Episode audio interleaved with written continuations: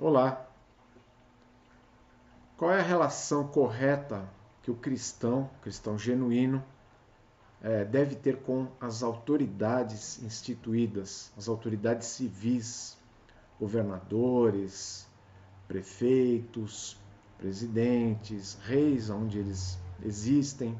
Qual, qual é a recomendação, qual é a direção, qual é a postura uh, ensinada pelas Escrituras? Bom, a gente tem visto aqui que quem é declarado inocente, ou seja, justificado pela fé em Jesus, ele tem a sua vida transformada. Vida transformada é, que se, é, algo que repercute é, nos relacionamentos, relacionamentos interpessoais, começando evidentemente no relacionamento com Deus, relacionamento com os irmãos em Cristo, relacionamento até mesmo com é, os, os, os, inimigos, aqueles que de alguma maneira é, impõem alguma, alguma ação má é, contra, contra nós. E, enfim, a Escritura ela dá essa direção, a gente tem visto isso. E agora o apóstolo Paulo, aqui na carta aos Romanos, ele vai falar um pouco sobre a questão das autoridades. Afinal, isso também envolve transformação. O que é necessário transformar na vida de uma pessoa? Que tipo de transformação é necessária para que ela é, corrija, para que ela ajuste o seu relacionamento, o modo dela se relacionar com as autoridades civis, as autoridades instituídas. Afinal, se a gente for ver é, pela perspectiva bíblica, somos súditos de um rei, um rei que é o Rei dos Reis, é, mas que ainda não está reinando de forma literal aqui nesta terra. Qual o procedimento, então, que devemos ter em relação a isso? É isso que nós vamos ver, então, na passagem de hoje.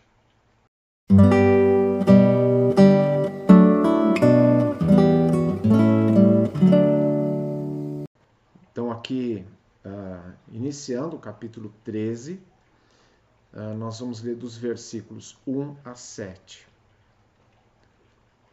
Todos devem sujeitar-se às autoridades governamentais, pois não há autoridade que não venha de Deus. As autoridades que existem foram por ele estabelecidas.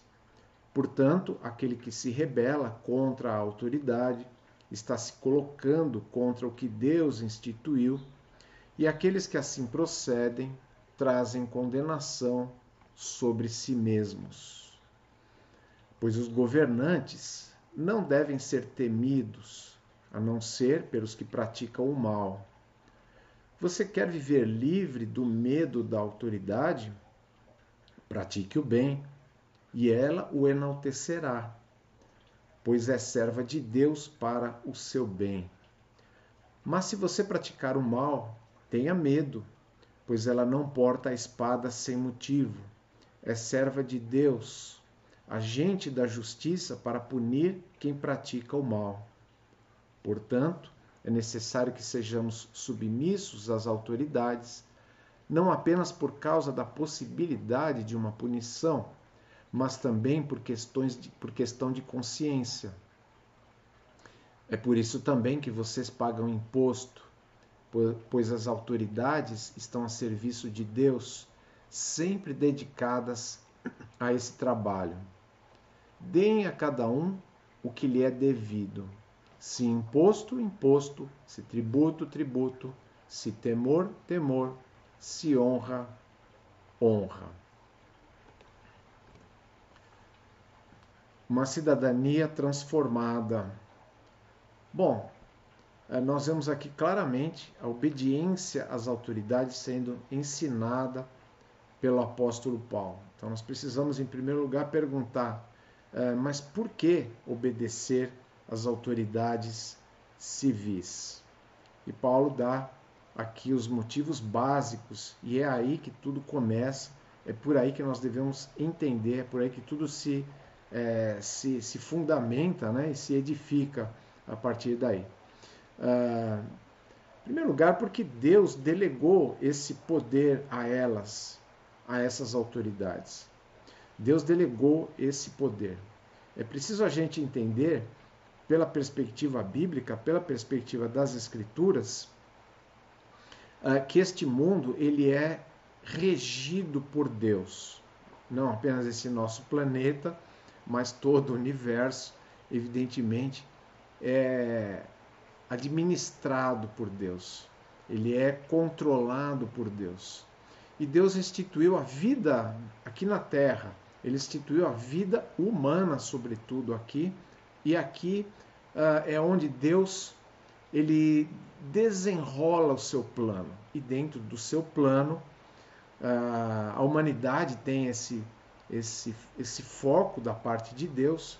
E Deus instituiu os governos. Foi Deus que criou, foi Deus que uh, direcionou os homens para que os homens instituíssem governos.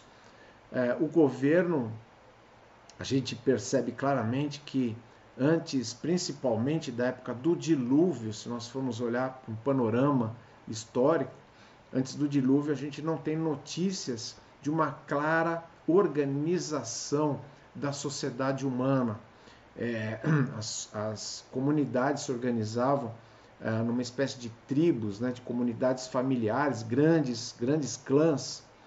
É, e até mesmo depois do dilúvio, é, isso, isso teve alguma importância, é, a, a, coisa foi gradativa, né? mas a partir dali a gente sabe que passou a passaram a existir, inclusive, regras é, de convivência, regras de respeito uh, em relação às autoridades. Deus instituiu as autoridades. É claro que a sociedade humana ela foi se desenvolvendo, foi criando aí é, instâncias de, de autoridade e a gente tem que saber que isso vem de Deus. E o mais importante de tudo isso, Deus controla a ascensão e a queda dos governantes. Por, por mais é, intrigante, né? E até pareça assim para, um paradoxo, né? Como é que Deus, como é que Deus faz isso? Afinal, tem governantes é, bons, tem governantes não tão bons e tem governantes é, horríveis é, em todos os sentidos. Como é, como é, o que Deus tem a ver com isso? O fato é que Deus está envolvido nessa administração. O texto diz claramente: é Ele que os coloca ali. É bom a gente é, parar para pensar aqui nos primeiros leitores aqui dessa carta, aqueles que estão recebendo em primeira mão essas diretrizes, essas recomendações. A gente pode entender claramente ali que no primeiro século uh, você tem dentro da igreja, a gente já viu isso várias vezes aqui, você tem basicamente dois grupos, é, dois grupos humanos. Você tem os israelitas e você tem os gentios. Você tem aqueles que estão vinculados ali racialmente à nação de Israel e aqueles que não são, aqueles que são gentios, os não, os não judeus, os não israelitas. Ora, a gente sabe é, pela história, a gente sabe pelas escrituras, que os israelitas foram grandes contestadores da autoridade é, dos romanos sobre Israel. Teve vários movimentos, inclusive, de, de ordem política, teve vários movimentos ali tentando, de alguma maneira, derrubar os romanos. O último, é, o último incidente que a gente tem é, a esse respeito em Massada foi quando é, acabou resultando na queda final ali de Jerusalém sob o general Tito no ano 70 e acabou dispersando o povo ali, o povo judeu por, por todo o mundo. Mas a gente sabe que historicamente havia essa resistência de um, um governo estrangeiro, um governo pagão, um governo considerado por eles, né, um governo ímpio, como de fato era, né, uh, uh, dando ordens, né, e, e, dirigindo as coisas por ali, cobrando impostos e tudo mais.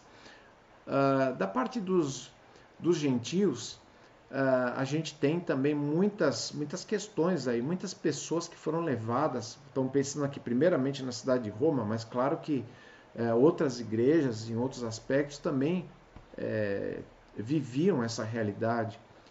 pessoas que foram levadas ali como escravos, viviam debaixo de leis é, complicadas, olhando para aqueles romanos, mesmo que não fosse um israelita, e a vida que os romanos levavam, certamente as pessoas iriam perceber corrupção, abusos de poder, é, aquela, aquela adaptação, né, depois que os gregos, antes de Cristo, haviam criado, digamos assim, a democracia é, e a adaptação que os romanos fizeram disso com seus é, senadores, com as, suas, com as suas instituições políticas, tudo isso, todo esse, todo esse aparato, toda essa máquina, evidentemente, era contestada em muitos aspectos pelas pessoas. Não era tão fácil assim a obedecer. Se você pensa que hoje em dia tem governos corruptos e você vai pensar assim, mas como que eu vou obedecer a um governante assim,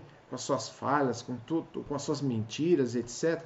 Não pense que era diferente no primeiro século, em muitos aspectos até, até pior em termos de tirania, de poder uh, e tudo mais. Bom, a gente não vai entrar aqui é, demais nessas, nessas questões históricas, não vamos nos aprofundar muito, mas é importante a gente entender o que Paulo está dizendo. Deus delegou o poder às autoridades e é por isso que elas devem ser obedecidas. Deus instituiu a instituição da autoridade civil. É, e Deus coloca, tira os governantes. Simples, né? E ele usa, claro, os meios é, que ele dispõe, né, como Deus, para fazê-lo. É, mas também porque a obediência a Deus exige isso. Significa obedecer ao que ele instituiu. Eu, como alguém que é justificado por Jesus Cristo, eu, como um cristão, eu devo obedecer à autoridade porque é uma forma de obedecer a Deus. Se Deus está me dizendo que as autoridades devem ser obedecidas, é assim que eu devo fazer e quanto a isso não deve haver é, maiores questionamentos da minha parte. É, e desobedecer a isso, Paulo está dizendo de forma muito clara, é desobedecer a Deus. Como eu disse, pode haver muitas justificativas para não obedecer às autoridades os romanos, uh, os cristãos, uh, sendo gentios ou não, ou, ou sendo israelitas, uh, muitas vezes questionando a legitimidade de certos governantes. E muitas vezes alguns cristãos, e talvez isso aconteça em alguma medida ainda hoje, questionando que a sua autoridade é Jesus Cristo e ponto final. Mas a gente não pode misturar as coisas. É, Jesus Cristo é a autoridade final. Aliás, alguns cristãos foram martirizados porque, evidentemente, houve uma extrapolação é, na questão da autoridade do imperador, que, como a gente sabe na antiguidade, esses, uh, esses homens né, eram, eram venerados ali como semideuses de, e as pessoas deveriam, inclusive, uh, prestar algum tipo de, de, culto a eles. Né? Há, há, há provas arqueológicas aí, inclusive, de que as pessoas até acendiam incensos ali para os imperadores, eles eram verdadeiramente cultuados, e isso os cristãos não faziam e não era para fazer mesmo, porque isso extrapola. E aí estão os limites da obediência. Os limites da obediência às autoridades civis é quando elas extrapolam aquilo que Deus coloca como, como correto, como que deve ser feito, e onde claramente obedecer a essas autoridades significaria desobedecer a Deus, pecar contra Deus. A gente tem uh, exemplos na história bíblica que a gente pode facilmente é, encontrar esse, esse princípio sendo, sendo praticado. A gente vê as é o caso das parteiras hebreias, no tempo que o povo é, vivia como escravo ali na, no Egito, é, e que se recusaram, essas parteiras, a cumprir as ordens do faraó de matar todos os meninos que nascessem, afinal ele não queria o crescimento é, da, do povo ali. Elas se recusaram, o texto nos informa que elas fizeram isso por temor a Deus. Em função disso, nós temos inclusive o nascimento do menino Moisés, que mais tarde veio a se tornar o libertador do povo. Nós temos também os amigos de Daniel, é, que se recusaram a se prostrar diante da estátua de Nabucodonosor. Era um decreto, todos tinham que fazer isso ali na Babilônia. E eles se recusaram a fazer isso, apesar de, de, de o decreto é, prever né, a penalidade é, com a morte né, de quem não, não o fizesse. Eles preferiram ir para a fornalha. Deus honrou isso, é, livrando-os ali. E temos também o caso de Pedro e João, que diante das ameaças do sinédrio, uh, o sinédrio judaico ali em Jerusalém, uh, proibindo que eles falassem em nome de Jesus, ou seja, que pregassem o evangelho, eles foram claros em dizer que jamais eles poderiam deixar de fazê-lo, eles não iriam obedecer esse tipo de ordem.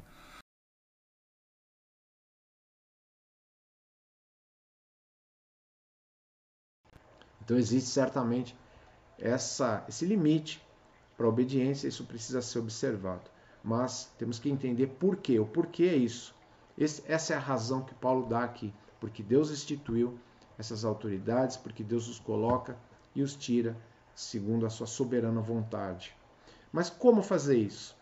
Paulo dá aqui alguns, alguns exemplos de como isso pode e deve ser feito. O versículo 3, ele nos mostra que, em primeiro lugar, a gente faz isso obedecendo às leis.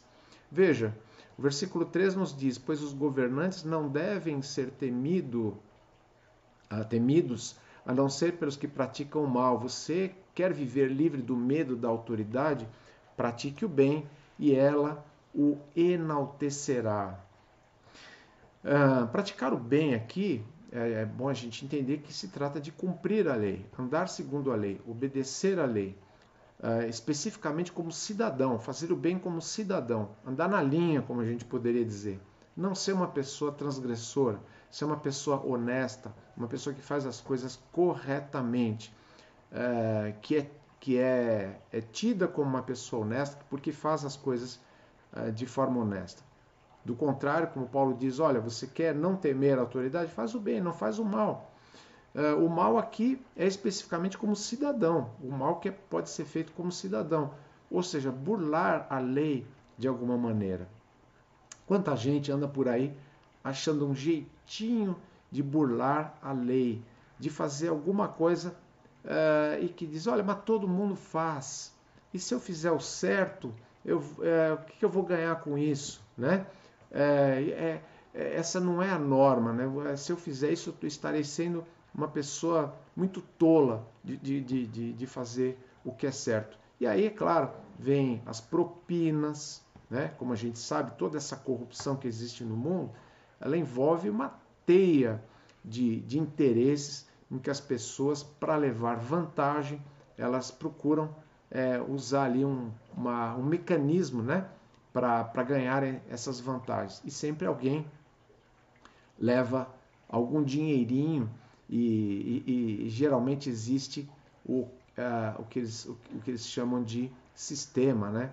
É, é, é, todo um, é todo um complexo de pessoas, uma cadeia de pessoas que um suborna o outro, um é cúmplice do outro, existem as falsificações, quanta coisa falsificada existe por aí, quanta coisa ilegítima, enfim, há, há, há muitas maneiras de se transgredir a lei, mas Paulo está dizendo que uma forma prática de se obedecer às autoridades civis é uh, respeitando as leis. Uh, ele fala aqui também no versículo 4 uh, é, de respeitar o direito que as autoridades têm, veja, em relação à punição daquilo que é errado. Versículo 4 diz: Pois é serva de Deus para o seu bem mas se você praticar o mal, tenha medo, pois ela não porta a espada sem motivo. É serva de Deus, agente da justiça para punir quem pratica o mal. Espada aqui. Né? Paulo diz aqui, olha, tem que respeitar o direito que as autoridades têm de punir o crime, de punir o criminoso. Espada aqui, não adianta florear muito, espada aqui claramente tem um sentido de algo que determina a morte da pessoa. A gente sabe que no, no, no primeiro século, é, determinados crimes, né? dependendo do crime, a pessoa era realmente sentenciada à morte. E Paulo está dizendo isso não tem nada de errado. A autoridade tem esse, tem esse direito, tem esse direito de punir os criminosos. Uma, uma punição que pode chegar aos extremos, dependendo das leis, dependendo do lugar, dependendo de quem julga, evidentemente. Claro, evidente que há falhas humanas nesse sentido, como há falhas humanas em qualquer, uh, em qualquer instância, mas é uma forma uh, instituída por Deus. Deus direcionou os homens para que haja esse tipo de correção, para que haja esse tipo de limitação.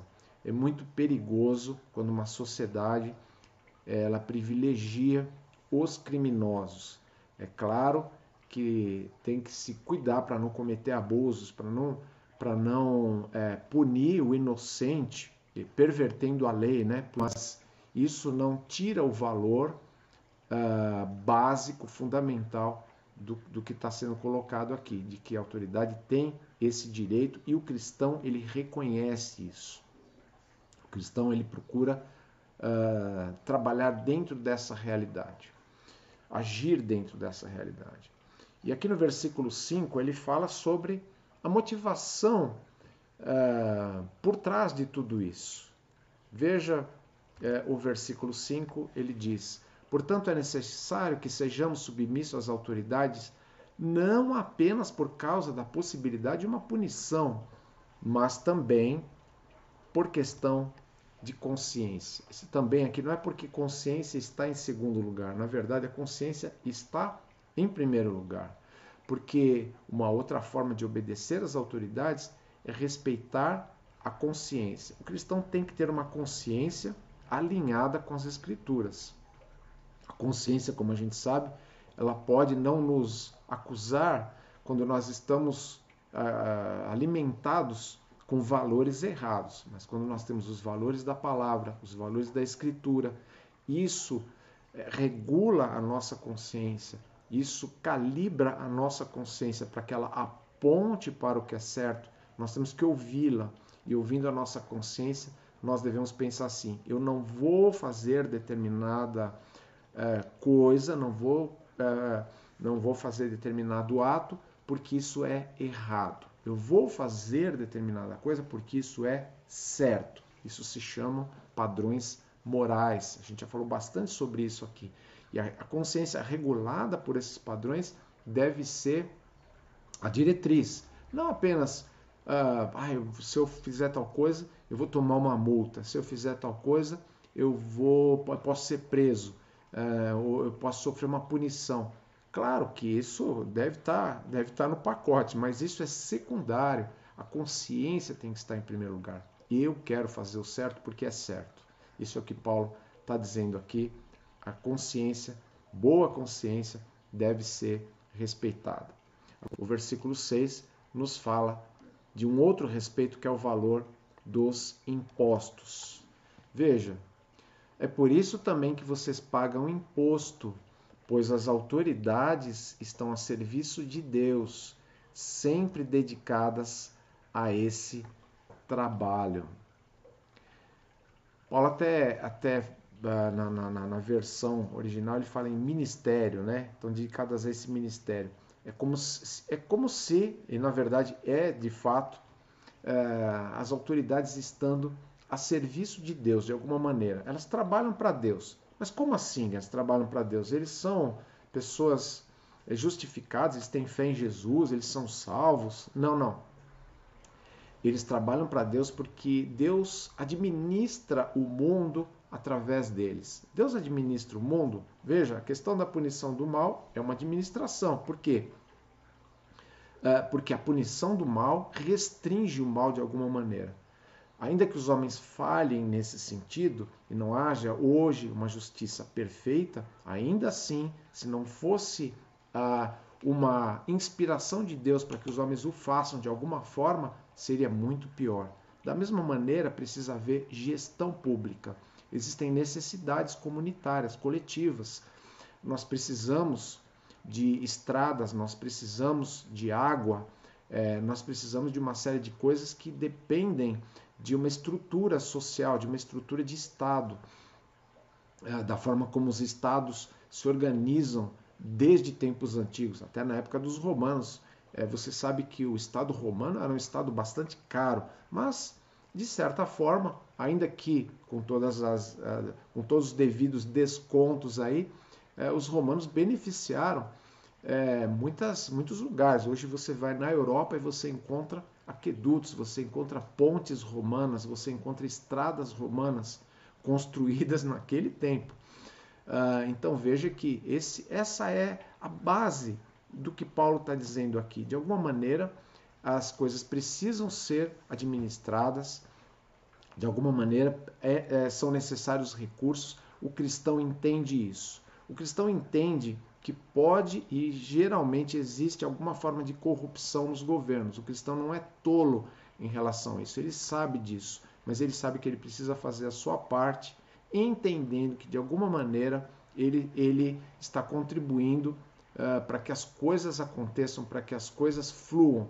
Onde você tem uma cadeia, como já foi dito anteriormente, de desonestidade, de sonegação, de uma série de coisas, você só piora as coisas. As coisas não melhoram é, por meio de sonegação e, como a gente acabou de ver, o cristão faz isso por um dever de consciência. Ele sabe que isso é o certo a se fazer.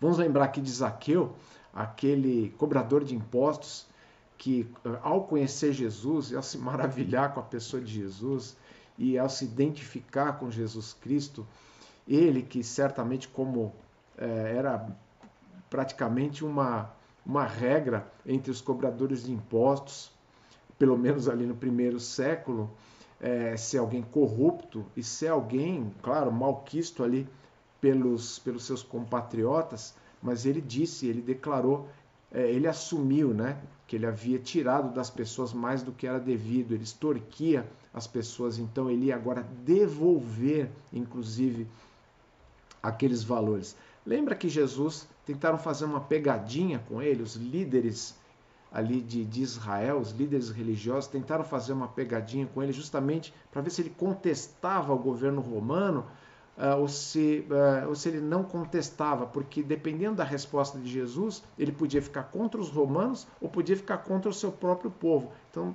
uh, disseram para ele: para quem se deve eh, pagar imposto? A gente deve pagar imposto para César ou recolher aquela parte que é devida ali no templo, né? aqueles dízimos, todas aquelas questões do Antigo Testamento. E Jesus disse: deem a César o que é de César, deem ao romano, aos romanos, ao imperador o que é deles. Isso é deles. Eles estão aqui, tem que ser, tem que ser dado. E deem a Deus o que é de Deus. Isso resume é, toda a questão, explica também é, algo a mais sobre isso que Paulo está é, dizendo aqui. No versículo 7, é, Paulo fala que dos cargos instituídos.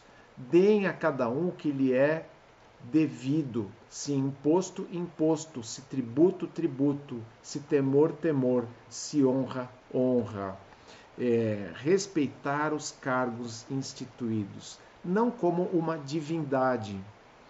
E hoje nós, infelizmente, vivemos uma época em que ainda as pessoas tendem a divinizar os líderes, os líderes políticos. Ah, então, Paulo não está dizendo aqui que o líder deve ser divinizado a pessoa, aquela eu respeito é, determinado líder, o outro eu não respeito. Se ele vier a governar, eu não terei respeito por ele. Eu vou desobedecer, eu vou fazer greve, eu vou fazer protestos, eu vou fazer uma série de coisas aí para uh, para tentar, inclusive, tirá-lo do poder, revoluções, essas coisas assim, né? Uh, Paulo diz, olha, nós devemos respeitá-los por causa do cargo que eles ocupam não por causa da pessoa, mas por causa da dignidade do cargo. Se você, é, se você deve imposto, pague imposto, tributo, tributo. Não vou entrar aqui na questão, é, porque não é, da diferença entre essas palavras. No final dá tudo praticamente na mesma coisa, mas no finalzinho ele fala: se honra, honra. Nós devemos honra às autoridades e devemos honrá-los de acordo com o cargo que eles ocupam.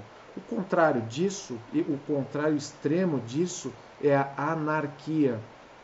Anarquia é a negação do poder, a negação da autoridade, tudo isso que a gente é, tem visto aí ao longo dos séculos e que a gente sabe os resultados que tudo isso tem causado. Se, se o cristão, não estou falando aqui já daqueles que não são, estou falando do cristão legítimo, daquele que é declarado inocente, justificado pela fé em Jesus Cristo. Se essas pessoas, uh, apenas esses e tão somente esses, fizerem o que está aqui e procurarem ser bons cidadãos, certamente o mundo já terá uma boa cota de melhora. É, é claro, nós vamos impor esses valores aos outros, mas devemos nós mesmos praticá-los. A falsa espiritualidade, ela tem desobrigado as pessoas como cidadãos, inclusive justificando erros. Infelizmente, até de líderes, líderes eclesiásticos envolvidos em escândalos, escândalos financeiros, escândalos morais, uh, escândalos de todos os tipos. Infelizmente, essa é a verdade. E muitos procuram justificar esses erros e, ao mesmo tempo em que convivem com todas, com todas essas coisas erradas, com toda essa falta de ética, com toda essa falta de respeito às instituições, ainda conseguem argumentar uma vida espiritual, mas isso está errado. A verdadeira espiritualidade, ela aponta para uma cidadania transformada, como a gente vê aqui nesse texto. Nós temos que desenvolver essa boa cidadania, essa cidadania correta, pelos motivos corretos, que é obedecer a Deus, temer a Deus, uh, obedecer à nossa boa consciência alimentada pela palavra de Deus. Devemos procurar desenvolver isso.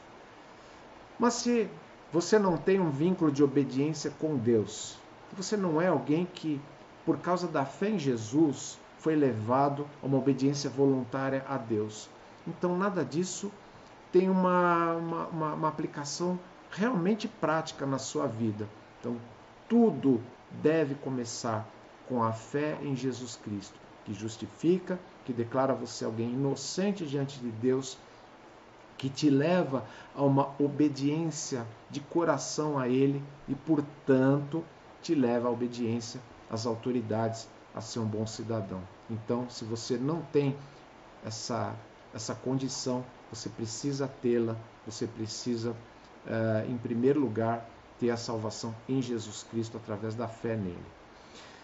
Na próxima semana, ah, nós vamos ver Paulo aqui explicando ah, como o amor é o antídoto para as más ações, para as ações erradas. Como o amor serve de antídoto para tudo isso. Isso é muito importante.